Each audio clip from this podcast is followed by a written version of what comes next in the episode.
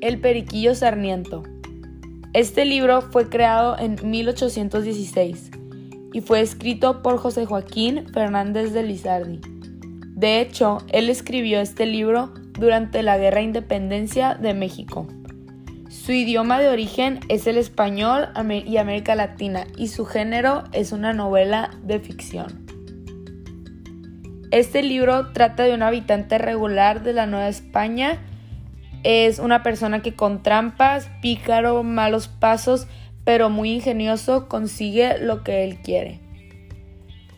Gracias a este libro nos damos cuenta de la importancia que tiene, pues este nos narra la vida de un habitante promedio de la Nueva España y de esta manera podemos conocer más este tema, lo que pasó en nuestro pasado y cómo era la gente antes.